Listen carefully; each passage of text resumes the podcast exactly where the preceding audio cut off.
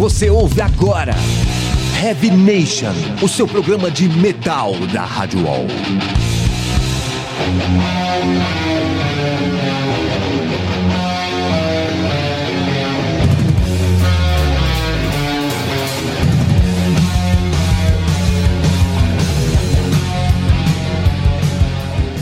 E aí pessoal, começando agora mais um Heavy Nation aqui pela Rádio Wall, edição de número 166, que conta comigo, Júlio Firato, e também com a Fernanda Lira, que hoje não pôde vir, mas em compensação tô aqui com um grande amigo, redator da Road Crew, Ricardo Batalha. E aí, Ricardo? Fala, Júlio, beleza? Legal estar de volta aqui no Heavy Nation. Finalmente, depois de bastante tempo até. né? Nossa, acho que mais de um ano e meio. Pois é.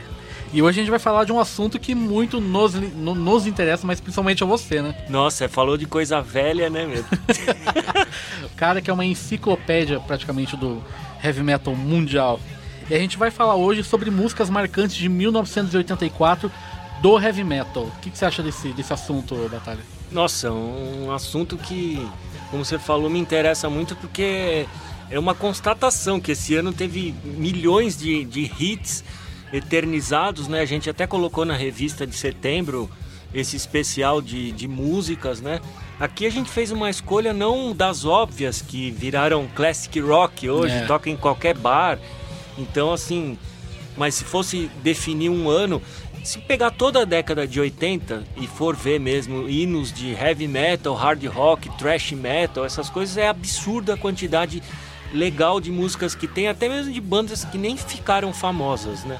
Pode crer. E falando dessas duas bandas que a gente vai tocar agora no, nesse bloco, o Batalha do Wasp, que é da Love Machine, e o Metallica com Escape. O que você tem pra falar dessas duas?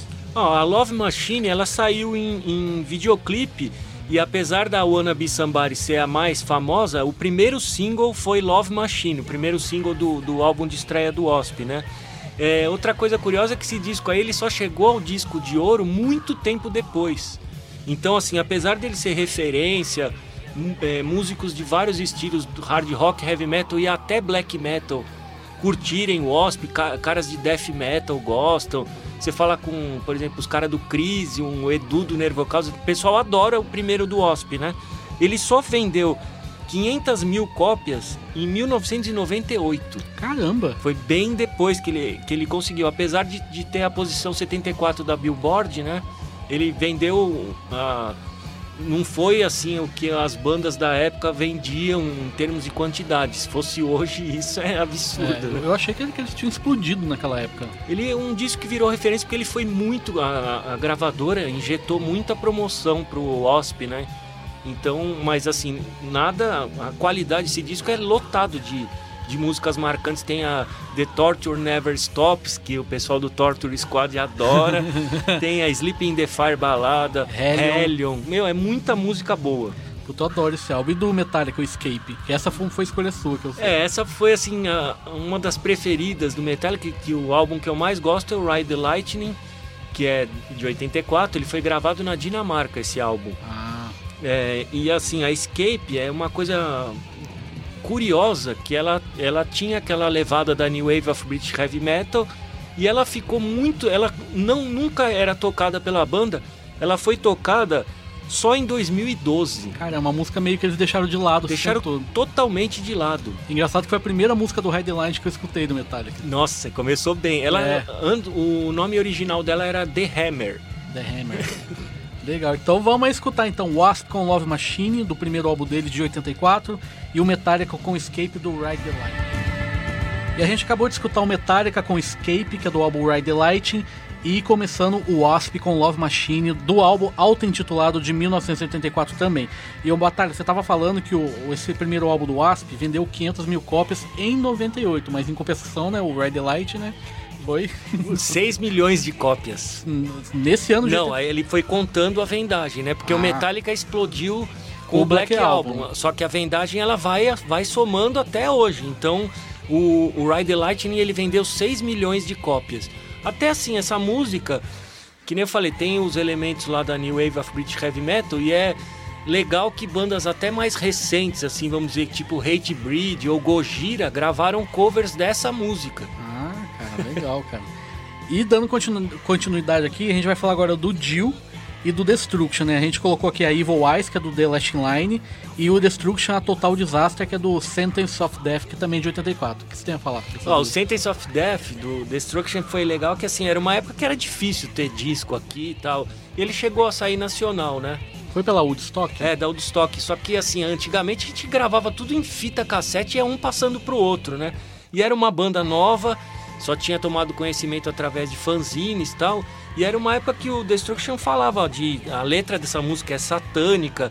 Ela tava numa demo tape que a gente colecionava demo tape também, chamada Bestial Invasion of Hell. ela e é essa demo, ela saiu de bônus quando a o Schmier voltou naquele álbum All Hells Breaks Loose. Foi ah. quando eu, eu tive a chance de ver eles de novo, só que foi lá na Holanda, no Dynamo. E ela foi regravada também no Trash Anthems, Foi né? regravada no Trash Anthems. Legal. E do Dio, Evil Eyes? Porra, essa é a minha música. Meu olho é uma bosta. e essa música que eu mais gosto, assim, para mim o melhor álbum do Dio é o The Last in Line. E essa música não saiu em single, a mais uh, promovida mesmo foi a faixa título, né? E o, mas o disco vendeu muito, chegou a um milhão de cópias vendidas até em 87, três anos depois, então foi bastante mesmo. Teve uma boa promoção e curioso que assim em 84 estava rolando uma. O heavy metal no Brasil em 84, hard, essas coisas, era mainstream aqui. Tanto que a The Last Line, quem apresentou no Fantástico foi o Cid Moreira. Puta, que é uma coisa que não acontece mais hoje em nunca, dia. Nunca, né? não tem, quase nunca passa, né? E lá rolou no Fantástico, porque naquele ano era pré-Rock em Rio 1, então tava tendo muita promoção de música pesada, heavy metal, hard rock aqui no Brasil. Então a gente tinha aqueles programas, o o Paulinho Heavy tava nem mais, lançou o Heavy Metal Attack, que inclusive o Wasp era uma das bandas, né? Uhum. A gente, é, os programas de rádio, de TV, Realce, Som Pop, Som Pop, Super Special, até a Globo teve programa também de videoclipe. Legal, cara. Não tinha MTV, né? Mas tinha esse monte de programa aí. Tinha, né? e pra conhecer era ótimo. Uma coisa assim, eu acho a melhor performance do Vivian Campbell no The Last in Line. Ele que tá tratando agora do linfoma, né? Foi até substituído no Def Leppard ah, pelo, é? pelo cara do Trickster. Então, assim, força para ele e fique com essa música aqui que, nossa. Foda. Então vamos lá. Dio com Evil Eyes, seguida do Destruction com Total Desastre. E esse foi o Destruction com Total Disaster do álbum Sentence of Death de 84 e o Jill com Evil Eyes com do álbum The Last Line também de 84 e parece que tem uma coisa diferente nessa música, né, ô Batalha? Então, a gente colocou a versão demo dela, ela é diferente da que saiu no álbum. Ah, só aqui no Heavy Nation e graças ao Batalha aí. E Batalha, ó, esse, acho que esse próximo bloco aqui é o meu favorito do, desse, dessa edição do Heavy Nation, que a gente vai falar do Metal Church da Beyond the Black e do Exciter, que toca inclusive amanhã aqui em São Paulo, com Swords of Darkness. O que, que você tem a falar? Olha, o Metal Church, essa Beyond the Black, eu lembro muito bem quando saiu. Assim, na verdade, esse álbum ele saiu independente, uma gravadora pequena pela própria banda, né, em 84, mas ele foi relançado pela Elektra em 85. Então muita gente acha que esse álbum é de 85, né? Mas na verdade é de 84. De 84. Então. Beyond the Black e a música Metal Church, né? Meu. Elas são, meu. Um monte de banda de death metal regravou essa música, é. porque ela tem uma levada bem Meu, é, foda. O, assim. Puta, o David Wayne no vocal também era bem marcante e tal, né? Então, não era. Eu não, não vou dizer que Metal Church era uma banda de trash igual tinha na época, as outras. Ela era mais heavy metal com elementos de trash, speed, power metal, misturava tudo. Foi um álbum que você, que você acha que, que ele meio que chocou o pessoal da época? Por ser mais. Por ter, por ter essa levada mais trash também? Tem, tem a levada trash e até outra. O estilo deles tocando música rápida era bem diferente. É. O David Wayne também era. O vocal dele. O vocal né? dele era bem. Falecido, inclusive. É, falecido, saudoso David Wayne. E tinha também pro pessoal mais antigo, tinha o cover da Highway Star, que todo mundo Purple, né? falava, né? nossa, o que, que esses caras fizeram com a Highway Star? Você tinha curtido na época que você ouviu? Todas, curti todas as faixas desse álbum. Tem uma até para mim, Battalions. Batalha. e sobre o... Eu tenho uma, uma curiosidade legal desse disco do Metal Church, que quando eu trabalhava lá na redação da revista todos os dias, é, costumava ligar muito leitor da revista e colocar música no telefone pra gente acertar. Eu gravei em fita cassete, eu não sei que música é essa. Eles faziam um blind ear com a gente. E aí tem uma música desse álbum que ela começa com, com batida de baqueta, assim. Quando o cara colocou na baqueta, eu falei Metal Church. Mas você não ouviu nada? Eu falei, mas é. foi foda. Aquela lá foi foda. E aí o cara depois ligou, porra, era mesmo. Não tinha época de baixar coisa. internet, Isso faz muito tempo. A internet que tinha era muito lenta. Certo, 56k, né? É, Discada, e né? não tinha como isso. E do Excider, a Sword of Darkness, do Olha, Violence. eu devo confessar que desse álbum a que eu mais marcou pra mim é a Pounding Metal. Ela é mais parada, o Exciter sempre teve o lado speed metal tal, mas em todos os álbuns sempre tem uma música mais cadenciada.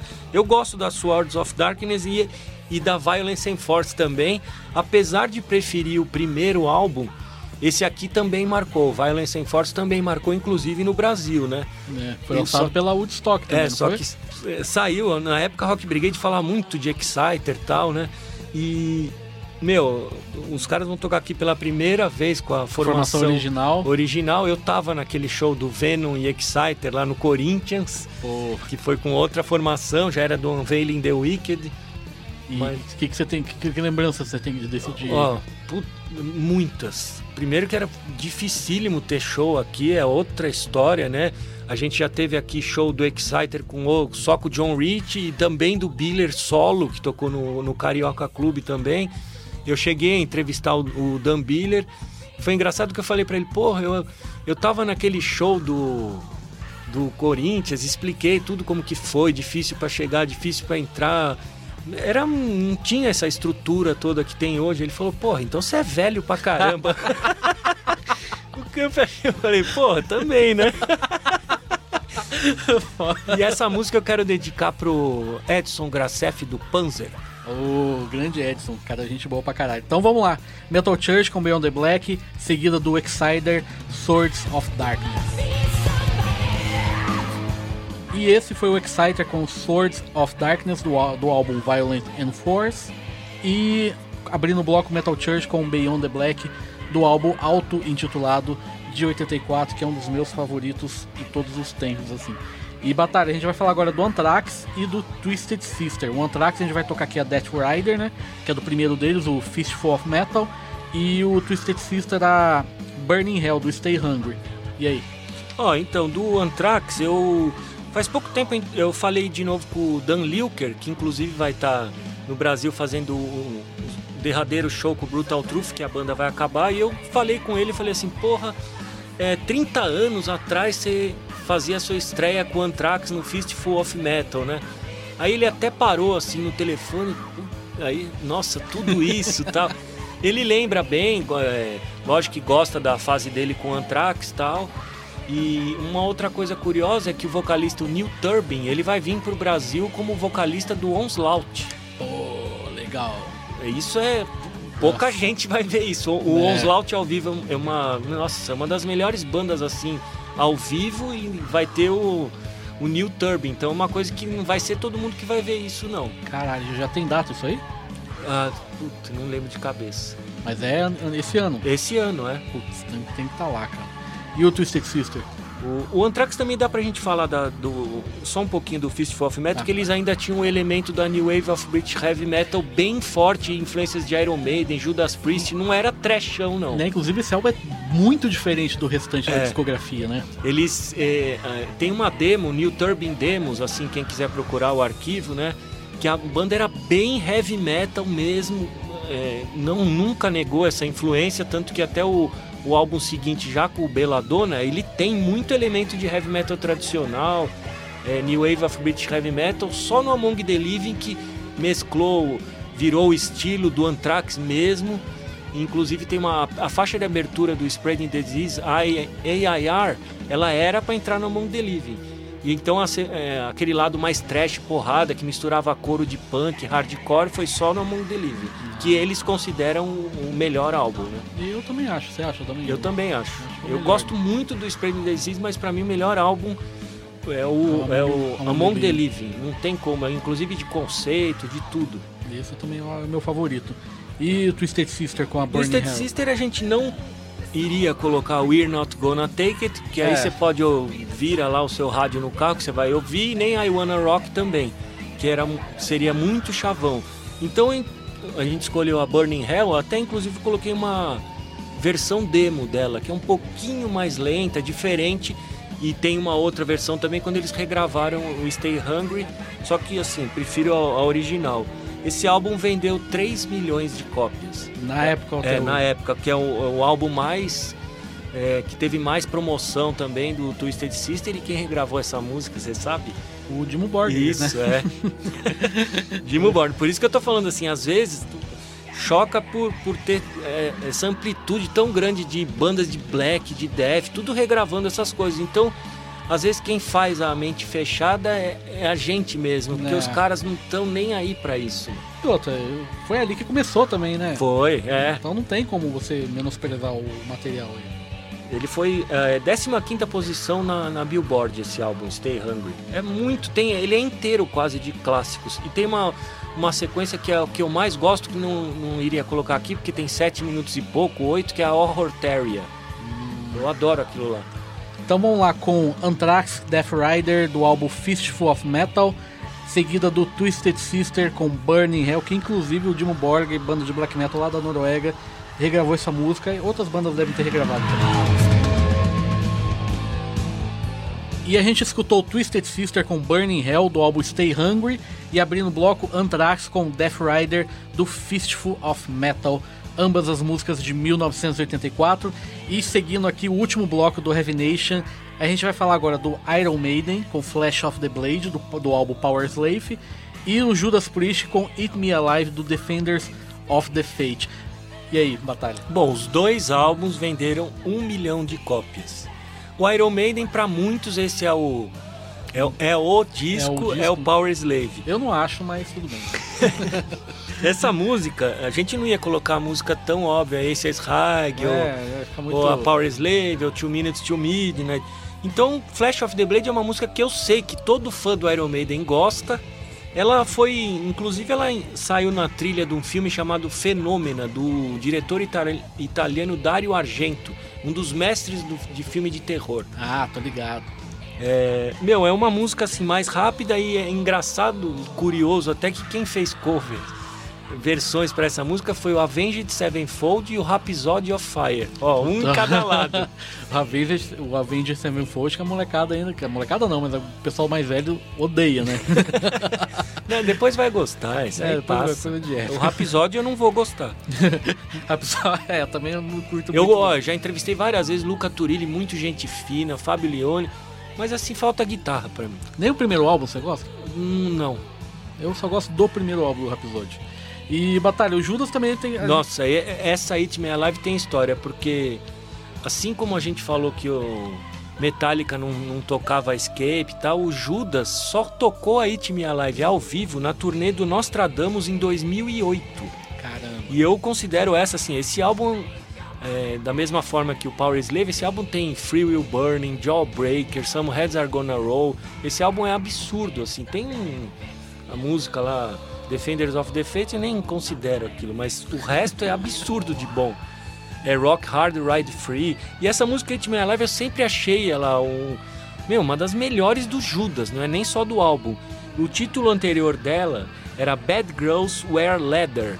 E aí eles foram. Você lembra de quando teve aquele PMRC? Que era aquela, aquele comitê da. Ah, nos anos 80 dos anos- então, que eles fizeram as músicas sujas, a lista das músicas sujas, Filthy 15. Sei. A It Me Alive, ela tava nessa, nessa lista, né? E depois ela tava em terceiro lugar nessa lista. E depois o Judas fez uma música no Turbo, no álbum seguinte, né, o Turbo, chamada Parental Guidance, que era pra tirar um sarro, pra ir contra esse comitê aí da Tipper Gore, essas coisas. Que tinha, era uma lista ridícula, né? Porque ela falava que essa It Me Alive, ela incitava o estupro, é, nossa, sexo oral tal. Os caras estavam tirando uma onda com coisa sadomasoquista que, meu, quem conhece Judas sabe que a banda começou por isso, que o Rob Halford entrava em loja pornô e aquele visual todo que ele usava era de sadomasoquismo. Então não tem nada desse negócio.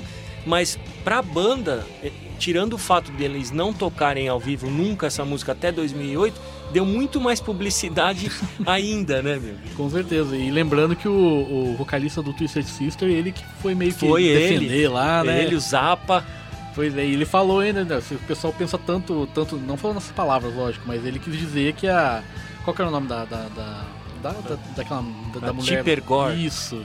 Né, que na verdade a mente poluída era dela, né? É, então, ela que, Ela que- visualizava assim, ah, Hit Me Alive é incita Isso. estupro, e cada uma ela tinha uma desculpa, né? O tava, Fuck Like a Beast, tinha um é, Twisted Sister, Venom, Merciful Fate. E é o que você falou, na verdade eu acho que isso ajudou ainda pra divulgar ainda mais, né? Muito mais, porque na época tudo bem, proibiram de tocar ou a banda não quis enfrentar pra tocar ao vivo mesmo, mas o Judas estava acostumado aí pra tribunal também, né? Teve aquela outra de Better By You, Better Me, falando que eles é, incitavam suicídio, sendo que a música é até cover. Né? É. Se eu não ia não, falar nem fui eu que fiz, é um cover. Então vamos escutar aí o último bloco do Revelation com Iron Maiden, Flash of the Blade, seguido do Judas Priest com Eat Me Alive. E a gente escutou o Judas Priest com Eat Me Alive do álbum Defenders of the Fate e abrindo o bloco Iron Maiden com Flash of the Blade do álbum Power Slave. Esse foi o Revelation somente com músicas do ano de 1984, com um grande convidado especial aqui, Ricardo Batalha da Road Crew. Ricardo, Batalha, quero agradecer você por mais uma vez vir aqui ao Revelation. E, meu, palavra é sua. Ah, sempre que precisar, eu estou disposto a, a voltar aqui para a família Heavy Nation. Só queria deixar claro que é lógico que a gente escolheu 10, poderia ser mil. É. Até aí a gente não colocou Rock You Like a Hurricane, Jump, é, Love and No Stranger. Várias músicas, Perfect Strangers, Fica várias muito óbvio também, né? músicas que ficariam, ó, Radio Gaga do Queen não dá, Heavens É. on Fire, várias músicas até citadas na revista, mas assim, a gente deu uma, uma resumida em alguns estilos, poderia fazer 30 programas de músicas de 1984 que ainda assim ia achar outras boas. Com certeza. Então é isso aí, Headbangers, até semana que vem.